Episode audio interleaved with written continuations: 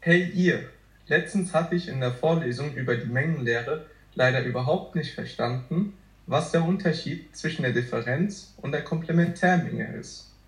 Also ich verstehe noch, dass eine Menge eine Zusammenfassung einer beliebigen Anzahl einzelner Objekte ist. Aber jetzt bin ich wirklich verzweifelt, wenn ich jetzt am Anfang schon die Themen nicht verstehe. Könnt ihr mir vielleicht weiterhelfen?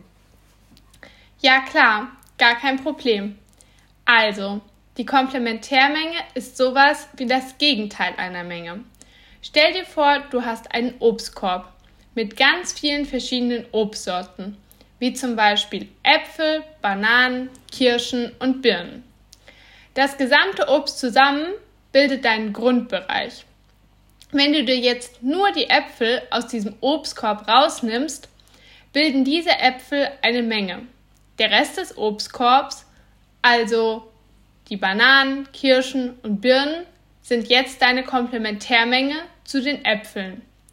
Mathematisch betrachtet ist der Obstkorb dann unsere Grundmenge G und die Äpfel wären dann unsere Menge M.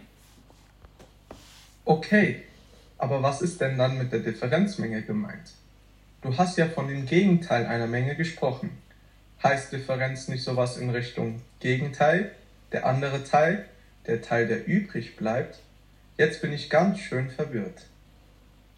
Das kann ich verstehen, dass sich das verwirrt. Die Komplementärmenge ist schon eine Art Differenzmenge.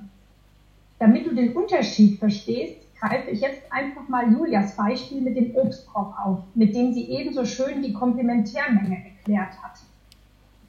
Das gesamte Obst bildet ja die Grundmenge G, aus der die Äpfel als Teilmenge entnommen wurden. Den Rest des Obstkorbs kann man also als Komplementärmenge betrachten. Wenn wir uns jetzt aber nur die Äpfel anschauen, sehen wir, dass es dort rote, grüne und rot-grüne Äpfel gibt. Daran können wir die Differenzmenge gut erklären.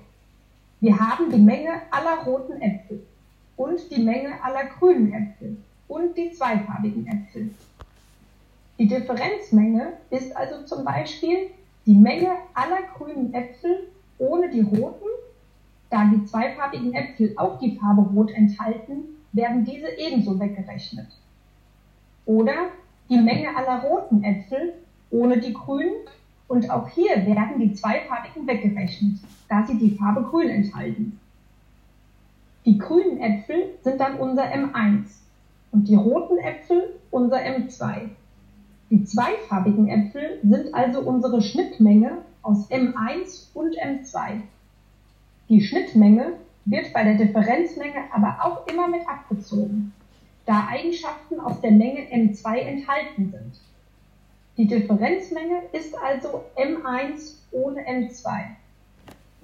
Aha, wäre der Unterschied zwischen der Differenzmenge und der Komplementärmenge also, dass die Differenzmenge sich in dem genannten Beispiel auf die nur roten Äpfel M1 bezieht die nicht die Merkmale der Menge M2 enthalten, nämlich dass sie nicht zweifarbig und nicht grün sind. Die Komplementärmenge hingegen bezieht sich auf die ganze Obstschale. Grundmenge stellt also alle Obstsorten dar. Und alle Obstsorten außer die Äpfel bilden dann die Komplementärmenge. Also die Grundmenge G ohne die Menge M. Genau, die Äpfel sind eine Teilmenge der gesamten Obstschale. Ich hoffe, das hat dir geholfen.